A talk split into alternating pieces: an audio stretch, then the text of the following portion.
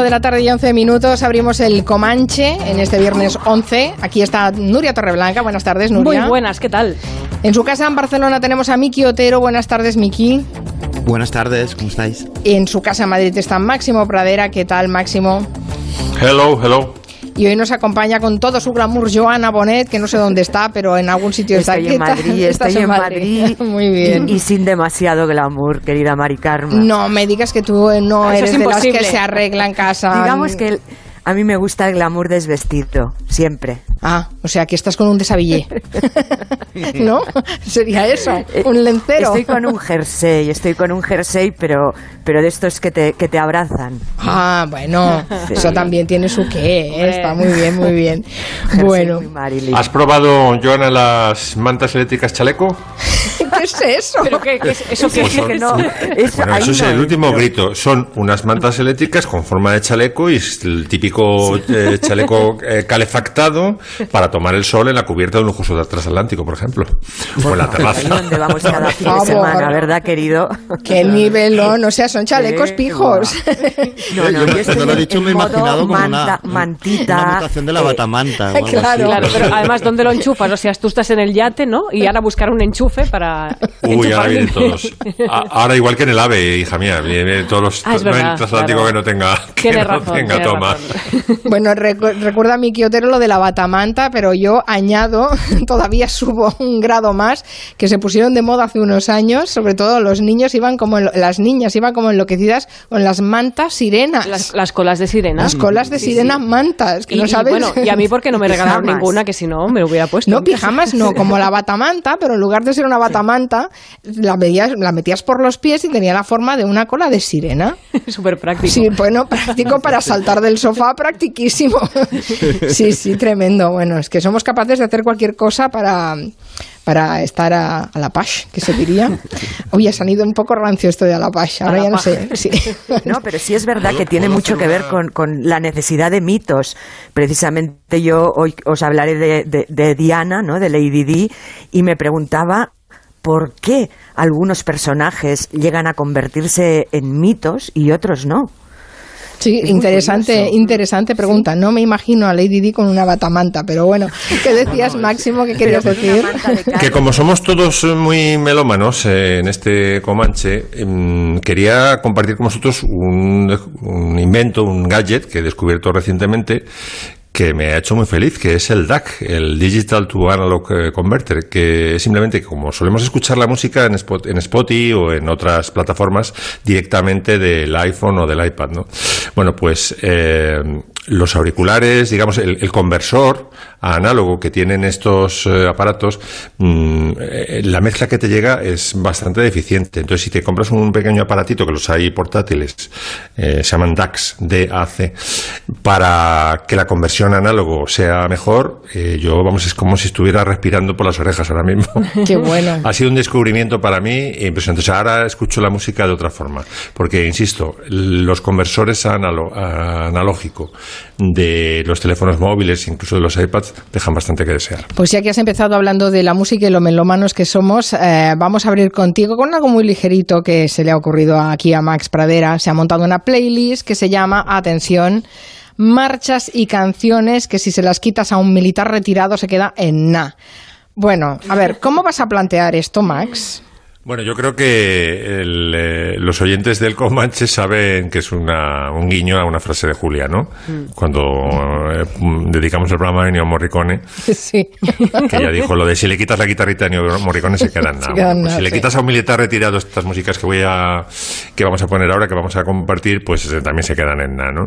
La primera es una es la marcha que cierra el concierto de Año Nuevo, que este año, por cierto, no va a ser con público, me parece. Mm, Va a ser Ricardo Muti, pero no va a haber Peña dentro. No van a poder eh, batir no las hay, palmas. no es hay. un no hay. No. Es un concierto, es un momento muy cómico del concierto de Año Nuevo, ¿no? Que es cuando el, eh, el director, que suele ser un gran maestro, digo, insisto, este año Ricardo Muti, pero otros años ha sido, pues, desde Fonkarayan, eh, no sé, grandísimos directores, ¿no? Se vuelven al público y les dirigen, mm, le hacen piano, piano, ahora con las palmas, o fuerte, fuerte, fuerte. Bueno, pues eh, la marcha que cierra siempre el concierto de Año Nuevo es la marcha Radetzky, que suena así.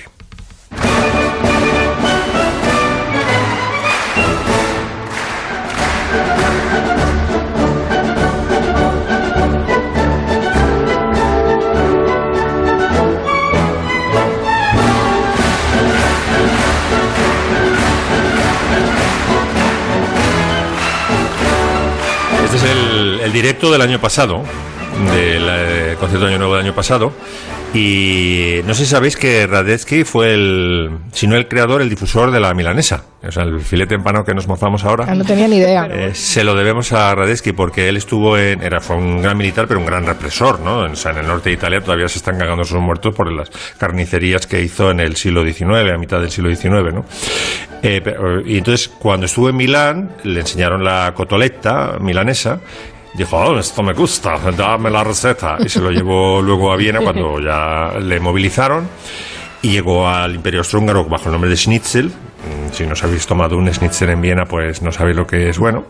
Y a partir de, como el Imperio Austrohúngaro era enorme, pues ya se empezó a difundir la milanesa, pero vamos, tiene origen en, eh, en la orden que dio Radetzky de que le dieran la receta y se la, se la llevó a Viena. Así que bueno, algo bueno hizo este hombre, aparte de inspirar a Johann Strauss padre, esta, esta marcha. Que te pone de buen humor, aunque sea una marcha militar, curiosamente.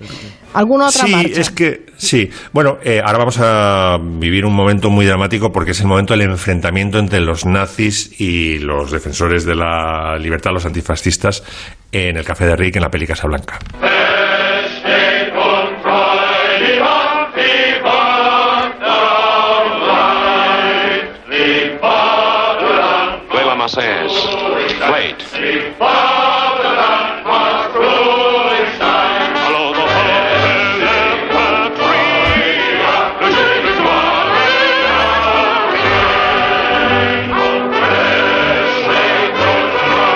Yo creo que es uno de los momentos mejores de la peli, ¿no? Cuando se produce este enfrentamiento.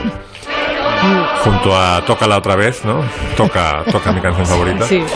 Y Parece esta- una, una esta pelea, una pelea de, de- de raperos. Exacto. Pero en este Exacto. caso de marcheros, ¿no? O de, Y esta Guardia del Rin en realidad no es una canción nazi, pero es un chincharrabia que hacen los nazis y voy a resumir brevemente por qué antes de dar paso al siguiente comanchero.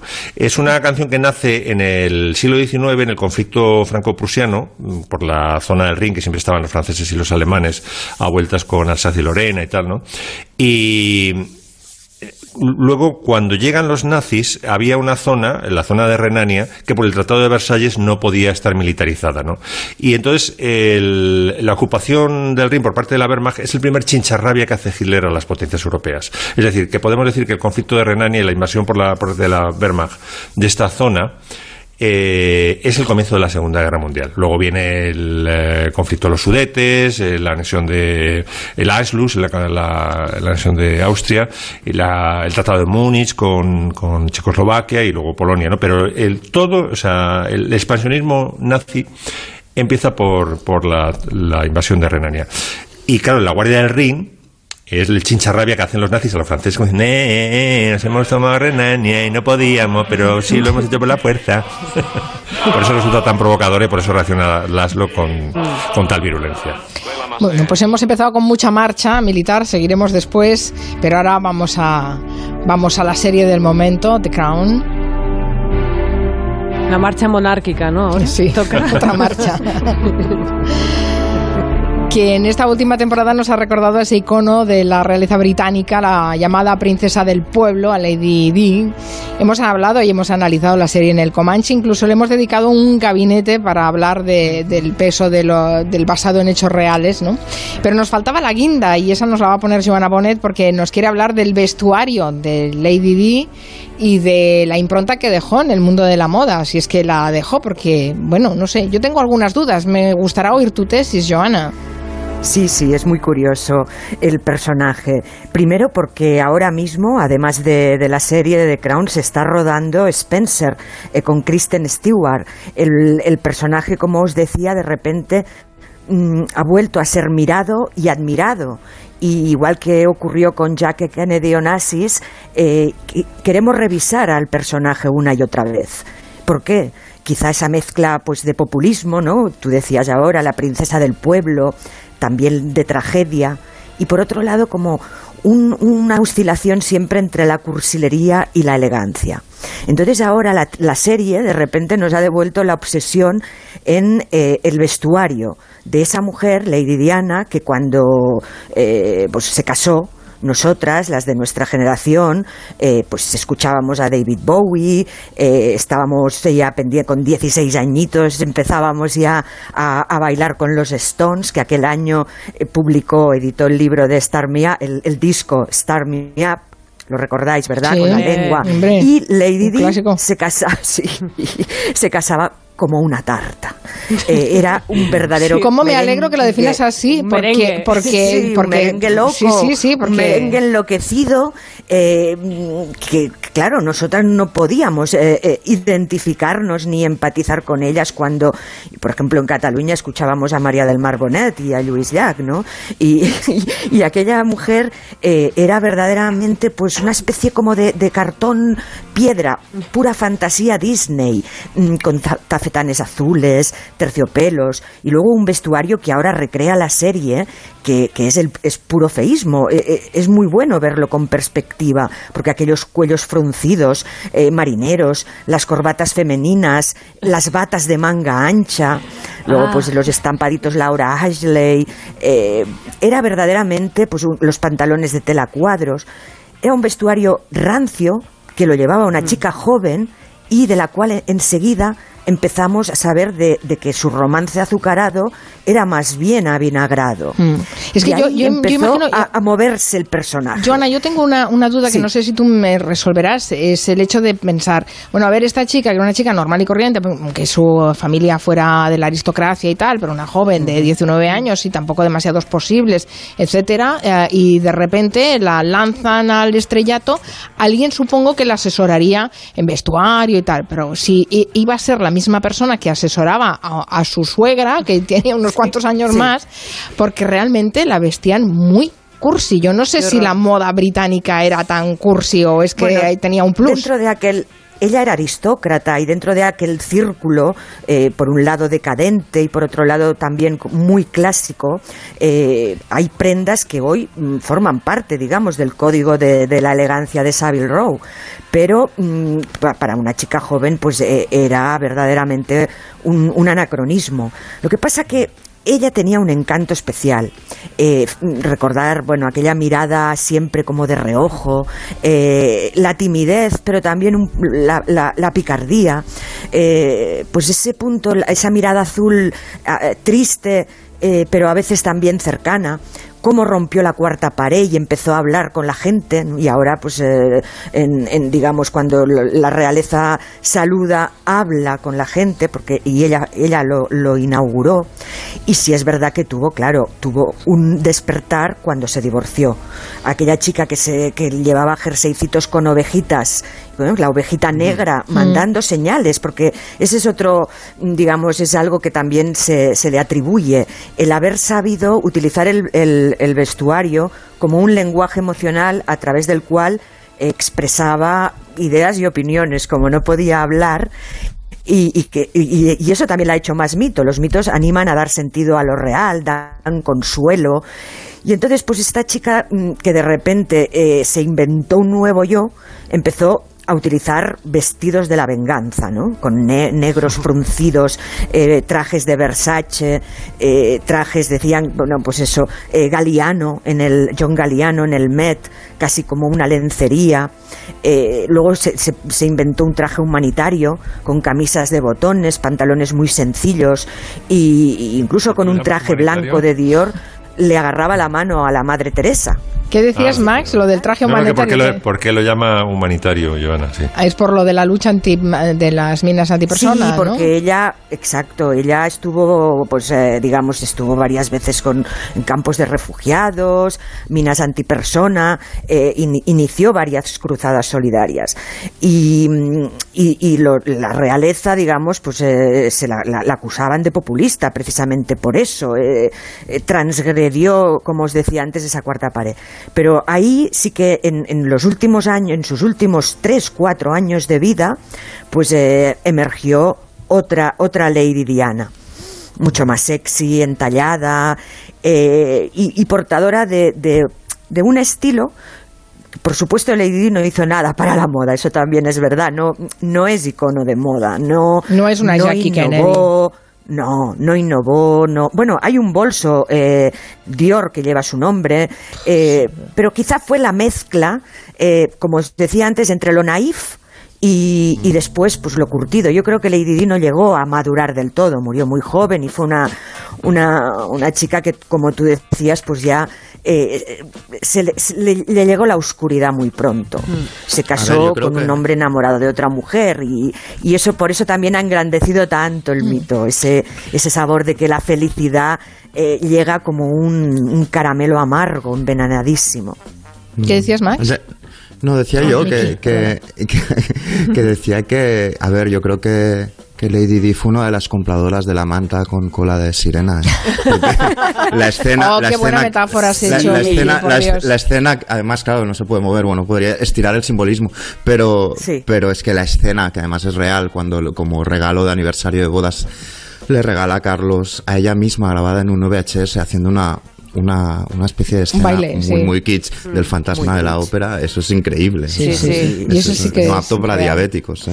Nos recuerda la cultura social a través de Twitter que sobre la moda de la última temporada de The Crown se hizo una exposición virtual Sí, eh, juntamente sí. también al vestuario de la serie Gambito de Dama. Y tengo que decir que me Ah. gusta mucho más el vestuario de. Gambito de Dama que Eh, recuperar los modelitos de Lady Di, que realmente los miras y dices, ostras, iba con eso, es verdad, porque después lo, no- no lo te po- confirmé y sí, sí, es que han copiado los modelos No que llevaban. No, no, Sí, sí, pero sí, hasta es- el último botón han Sí, copiado. sí, pero te, sí. no te pondrías nada de Nada. lo que se viste en esa serie. Yo por lo menos. Sí, sí, sí, sí, sí. Vamos a No, hacer no, una Amy pausa. Roberts, Amy Roberts es la diseñadora de vestuario y mm, lo ha recreado, dice, no exactamente, pero he tratado de capturar su esencia. Pero bueno, como os decía, se están, eh, se están vendiendo de nuevo, han hecho remakes de algunas de esas prendas eh, más, más icónicas, como la de Rose in Blazers con el jersey de las ovejitas. Vamos a hacer una pausa y después les hablamos de un trompetista de Nueva Orleans, eh, conocido como el rey del swing. Ya verán lo que nos cuenta Nuria de, de esta de este personaje.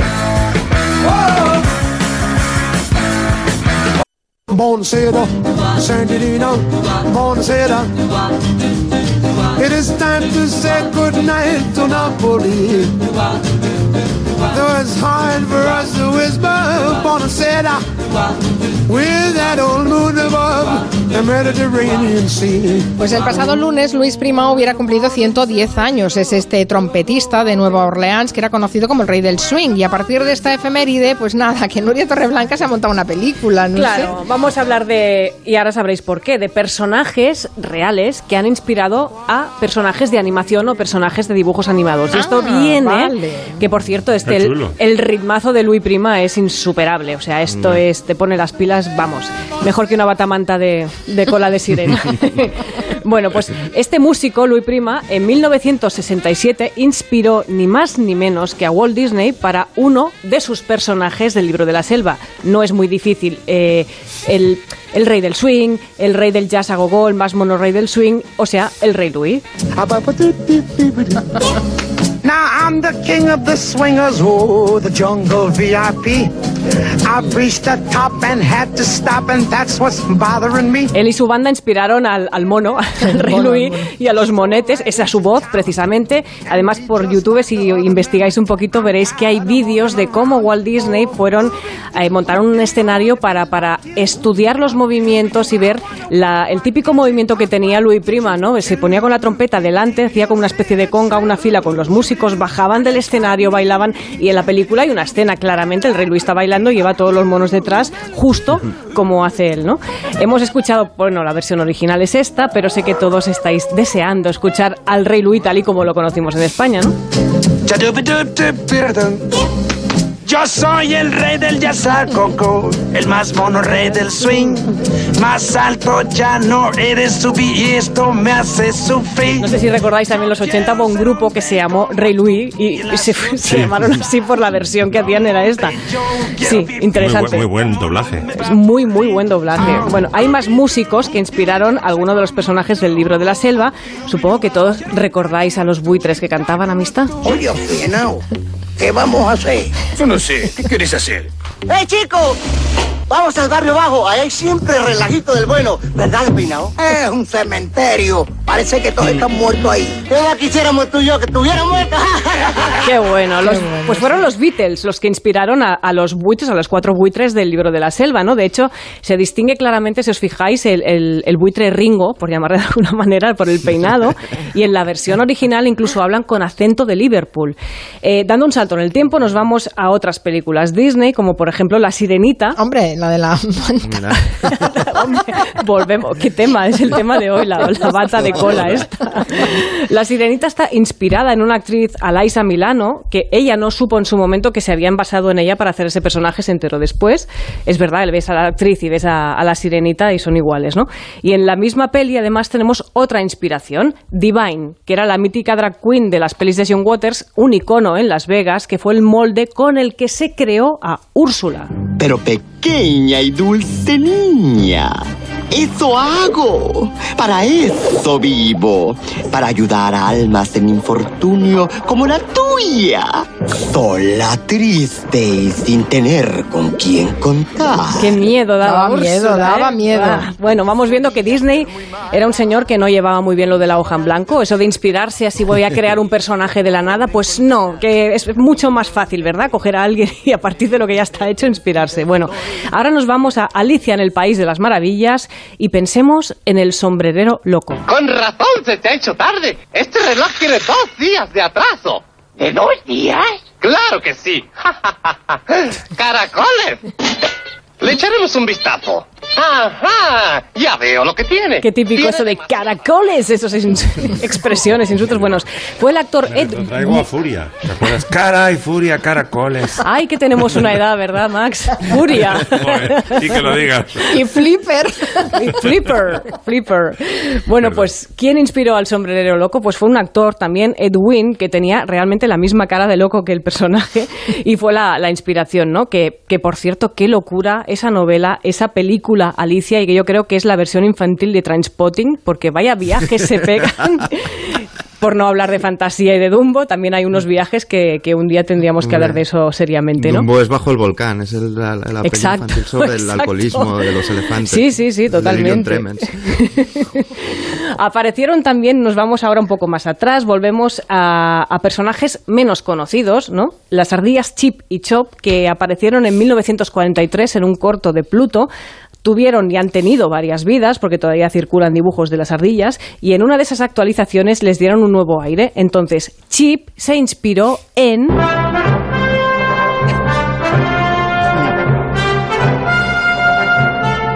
¿En Indiana Jones? Indiana Jones, sí, eh, concretamente sí, ese look, ese aire que tenía, que por cierto es que hoy justo han confirmado que va a haber parte 5 de Indiana Jones con Harrison Ford protagonizando la película con Con la momia de 78 Harrison años. Ford. bueno, será, será, bueno, será esa La misma película. edad que Biden. Claro, La sí misma señora. edad que Biden.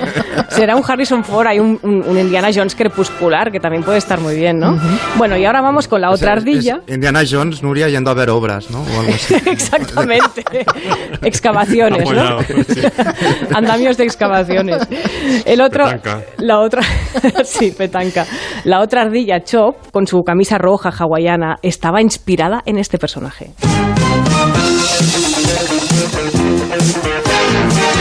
Hombre, Magnum. Magnum.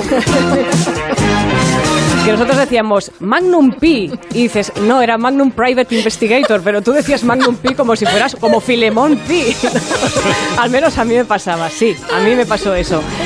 Bueno, y vamos a acabar con un personaje que no es Disney, pero que nos ha marcado tanto como los otros. Es un ogro y se llama Shrek. Shrek es dueño de unas tierras. ¿A que sí, cielo? Ah, sí.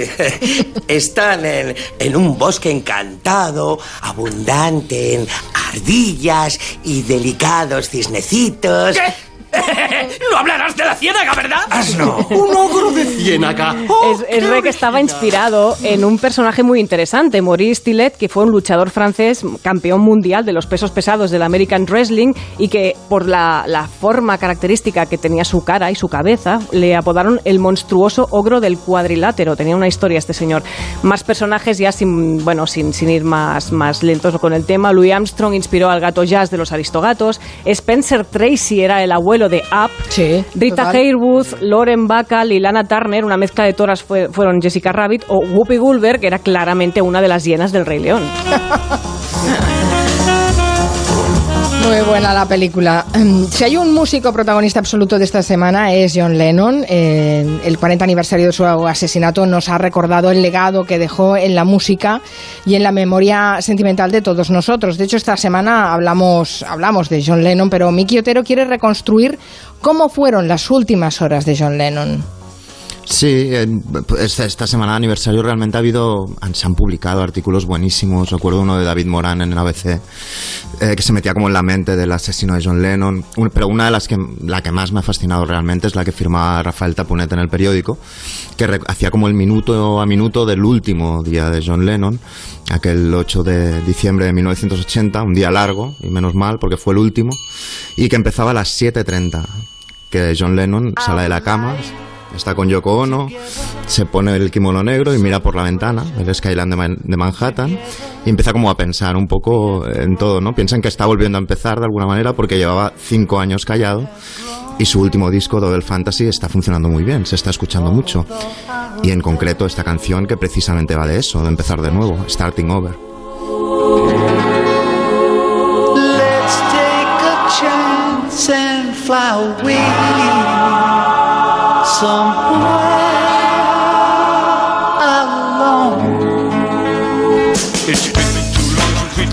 Bueno, pues a, a 20 manzanas del edificio Dakota, donde está John Lennon mirando por la ventana, en el Hotel Sheraton Center, está un otro tipo que se llama Mark David Chapman, que también mira la ventana y que se ha propuesto algo para ese día, que es matar a John Lennon, ¿no? A las 9 de la mañana salen Yoko Ono, Yoko Ono y John Lennon, desayunan en el Café La Fortuna, toman unos huevos Benedict, un cappuccino y de postre, digamos, un gitans, un, un cigarrillo negro. Y luego van a la peluquería y es el primer detalle que a mí me alucina de esta crónica, porque John Lennon después de mucho tiempo lo que hace es pedirse un peinado de Teddy Boy, que es el peinado que llevaba cuando era muy muy joven. Es casi como si imaginara de algún modo que iba a pasar algo y recordara aquella época, este peinado que es como un tupé, que casi como que cierra un interrogante sobre la frente, ¿no? Pues se pide ese peinado a las 9 y a las 11 vuelven al edificio Dakota y les espera alguien muy conocido, que es Annie Leibovitz, la fotógrafa que les tiene que hacer una sesión para la Rolling Stone, les propone posar desnudos, Yoko dice que no quiere, entonces no sé si tenéis en mente esa portada de Rolling Stone, Mm. donde está eh, John Lennon eh, en postura fetal desnudo y, y- y ella vestido. Fue una toma, fue la XX. primera Polaroid que les tiró Annie Leibovitz, la vio John Lennon y dijo, esto, esto que acabas de hacer es nuestra relación. ¿Y sería la última foto que le hacen a John Lennon? Pues bueno, eso ya lo veremos ahora, ¿no? Pero él ya no la vio, o sea, publicada. La, vería- la vería, mm, no, no la pudo ver publicada porque salió cuando ya había fallecido, ¿no? Pues cuando Annie Leibovitz da el clic a la Polaroid, ese otro tipo, Mark David Chapman, ya está a las puertas del edificio Dakota. A las 12 y 40 sube eh, un equipo de la radio RK RKO de San Francisco para hacerle una entrevista, esta entrevista, que suena de fondo. Ahí él critica el sueño hippie de las flores, la paz y dice algo eh, bastante inquietante. Dice, creo que mi obra no estará acabada hasta que yo esté muerto y enterrado y espero que aún falte mucho tiempo para eso. En realidad faltaban solo unas horas. ¿eh? Justo cuando acaba la entrevista entra Sean Lennon, el hijo de Yoko y de John Lennon. Él ha estado cinco años eh, en, en silencio sin sacar nada precisamente para dedicarse a ese niño, ¿no? Para verlo crecer, para hacer todo lo que no pudo hacer con el anterior. Así que le quiere dedicar todos los cuidados, todos los esfuerzos y no solo eso, sino una canción también que es de John Lennon, casi la favorita de McCartney, que es Beautiful Boy, esta canción.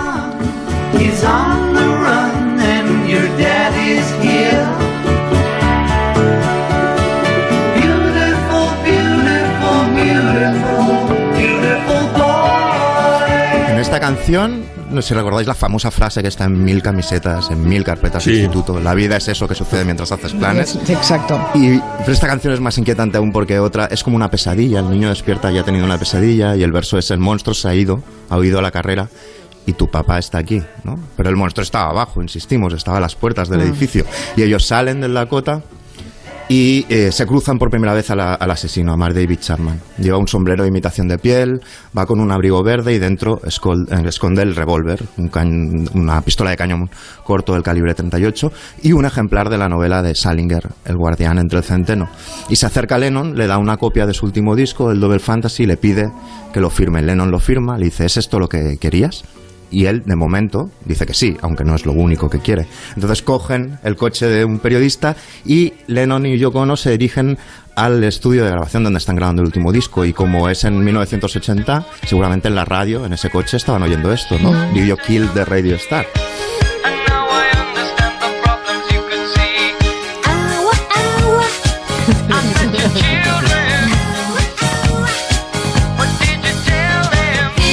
Es casi un himno generacional este videoclip Sí. de Radio Star. Y me inquieta bastante pensar que probablemente, probablemente, Sí. estoy especulando, lo escuché John Lennon en ese coche, ¿no? Eh, llegan a las 5 al estudio, eh, graban una canción que, que se llama Walking on Thin Ice, que la, la canta Yoko, o- Yoko Ono, donde canta cosas como algún día lloraré, pero de algún modo las lágrimas se secarán. Todo, de repente, cuando lo miras a todo lo pasado, pilla un tono profético, claro, ¿no? Están cinco horas trabajando, y eh, deciden volver en su limusina muy rápida a ver si pillan al nene despierto, a ver si pillan a Sean, el protagonista de Beautiful Boy, de la canción que hemos puesto, despierto. Y a las diez y media, la limusina de Lennon empieza a llegar a la puerta del edificio y Chapman está ahí hablando con el conserje, que es un ex policía cubano anticastrista. ¿Y de qué están hablando? Pues bueno, de la Bella Cochinos, de la CIA y del asesinato de Kennedy. En ese momento, 22.50, se baja la limusina y ve a lo lejos aquel fulano tan raro que le ha pedido un autógrafo antes. Entonces pasa, eh, pasa de largo, lo mira de reojo y cuando ya ha pasado, Chapman grita, señor Lennon. Pasa. Cuatro. Eh, Han sonado tres. Fueron cinco disparos. eh, dos en la espalda, dos en el hombro, uno que se perdió. El conserje intentó hacerle un torniquete con la corbata, pero aquello era un sin Dios, no había manera de, de parar la hemorragia. Y Chapman, muy, muy parsimoniosamente, se quitó el abrigo, se quitó el sombrero y se puso a leer ese libro, El guardián del centeno, que llevaba, ¿no? 22.52 y ya acaba, llega la policía y le pregunta al tipo, ¿tú sabes lo que has hecho? Dice, sí, he disparado a John Lennon. ¿Tienes algo que declarar? Y le da ese libro. En ese libro él ha puesto una declaratoria que es para Holden Caulfield, de Holden Caulfield, esta es mi declaración. Era un tipo obsesionado por el protagonista de esta novela, que es un adolescente que no encaja, que se, piensa que todo el mundo es un falso, ¿no? Y que es lo que él pensaba finalmente eh, de John Lennon, sobre todo, bueno, porque él era ultra cristiano, etcétera, etcétera, por muchos motivos. Lo llevan al hospital, a, a Lennon, se está desangrando, lo llevan al hospital Roosevelt en el coche patrulla. Y la última conversación de Lennon es James Moran le dice, ¿eres John Lennon? Y el tipo que lleva toda la vida can- cantando canciones con estribillo que acaban en ye, la última palabra que le dice John Lennon cuando le preguntan ¿eres John Lennon? es ye. Esa es su última palabra. A las 23.15 es declarado muerte, muerto finalmente. Y ya para acabar, a mí me, o sea, me gusta pensar, hay la leyenda, yo no creo que sea verdad, ¿no? Que, que, que, que en el último momento de vida se te pasan por delante un montón de recuerdos infantiles, los momentos más importantes de, de- de los primeros años de tu vida. Así que yo quiero pensar que a John Lennon se le pasó por la cabeza su canción, su mejor canción, que va precisamente sobre eso, ¿no? Sobre las cosas que pasaron en la infancia, que es In My Life.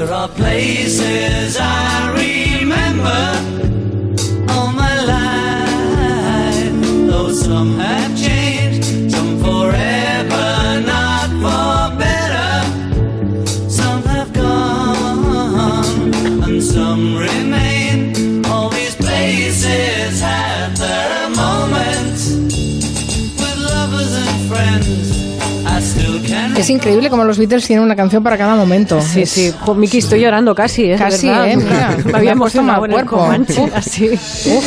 Qué relato tan emocionante. No sé si conocéis eh, el librito En casa de John Lennon, eh, que lo escribió una española, Rosaura López. Sí, Rosaura, yo la conocí. cuatro- Ah, sí, ¿eh? Sí, sí, sí, Pues sí. ella le enseñó a hacer pan y parece ser que el último año mm, aprendió a hacer pan eh, como se lo había enseñado Rosaura.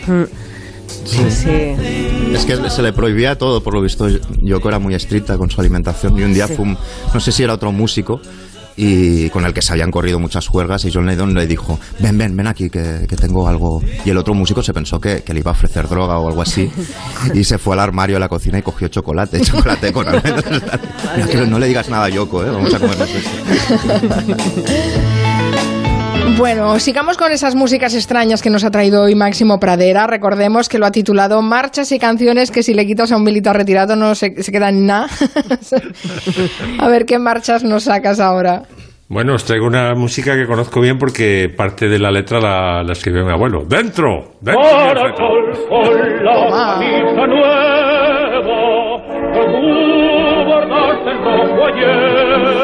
Todo virilidad, mi Puede- receta. ¿Dices que, que puedes reclamar derechos de autor de esa, de esa letra por herencia? Es una broma que, que Ah, ah, empecé a qué hacer en... Cuando me llamaban de tertuliano entre CTV, que luego me echó un obispo, me, me excomulgó y no pude volver. Pero llevar, me llevaron de Rogelio, porque siempre me llevan a uno rojo, y Sí. yo resulté... Eras la coartada, ¿no? La coartada intelectual. Sí, efectivamente. Y ahí solté la, esta puta de que, de que cada vez que sonaba el cara al sol yo, yo ingresaba, ¿no? sonaba clink, clink, caja. Es, una, es un paso doble que compone un guipuzcoano que se llama Te- eh, Juan Tellería. Igual lo escuchó mi abuelo, porque bueno, mi abuelo era vasco. Y el cara al sol surge porque le pasó a José Antonio lo que a, a Ayuso el otro día con el hospital, ¿no? que dijo, anda, los sanitarios, que no los hemos puesto. Pues al salir del meeting, eh, José Antonio dijo, anda, el himno, no, que, que somos un partido fascista sin himno. Y entonces dice, bueno, a ver, la música. Dice, pues el pasodoble de Juan Tellería. Y la letra, y entonces, como broma, fijaos las bromas que se hacían en Falange, ¿no? Dice, los metió a todos en un bar eh, de Madrid, a, bueno, muchos literatos, los llamaban la escuadra de poetas, ¿no? Estaban Agustín de Fo- Foxá, José María Alfaro, eh, Dionisio Rudrejo, estaba mi abuelo, Rafael Sánchez Mazas, ¿no? Dice, hasta que no salga de aquí el cara al sol, eh, no nos movemos. Dice, y si no sale, aceite de ricino para todos. ¿Qué cosas tienes, José Antonio? Pero salió, ¿sabes? Tú dirás. Tú dirás. Salió, salió, salió en el dato, ¿no? Y entonces eh, siempre ha circulado por... Hombre, mi abuelo es un falangista un poco eh, especial, no voy a negar toda su... En, en Soldados de Salamina sale realmente como el ideólogo de la guerra civil. Yo se lo pregunté a mi padre, que tuvo bastante trato por razones obvias con su suegro, y dijo que no, que es una, una licencia literaria de, de Javier Cercas, ¿no? Que no, no. Y bueno, tiene en su haber, por ejemplo, que le salvó la vida a Miguel Hernández. Cuando Miguel Hernández estuvo, le, le hicieron el Consejo de Guerra, le iban a fusilar en Madrid. Le escribió una carta, él era amigo de él, lo conocía al ministro del Ejército, y le escribió una carta eh, y le contestó el ministro del Ejército y le dijo, que sepa usted que este poeta por el que se interesa le ha sido conmutada la pena por la inmediatamente inferior, y entonces eh, se quedó en 30 años de cárcel, como sabéis, luego le llevaron a Alicante y allí murió de enfermedad, no murió fusilado, pero bueno, Sí, por lo menos eh, esa... Todo un personaje, Rafael Sánchez Mazas, tu abuelo. Sí, todo un personaje, sí, sí. ¿Y eh, eh, alguna marcha más? Bueno, esto en realidad no es una marcha, pero es la canción favorita de Franco. Sabéis que en los años 40, sobre todo, en la granja, eh, se daba una el régimen daba el 18 de julio daba una recepción a todo el cuerpo diplomático, ¿no? todos los eh, diplomáticos que estaban en Madrid. Y entonces, eh, aparte luego del, o sea, del- de, de dar la mano y tal, la recepción oficial, luego había mm, espectáculo. Entonces había bailarines, había música clásica también y había folclóricas. Entonces la folclórica number one de esas recepciones de la granja era Juanito Reina y esta canción. Camino de la Santiponce, de Santiponce,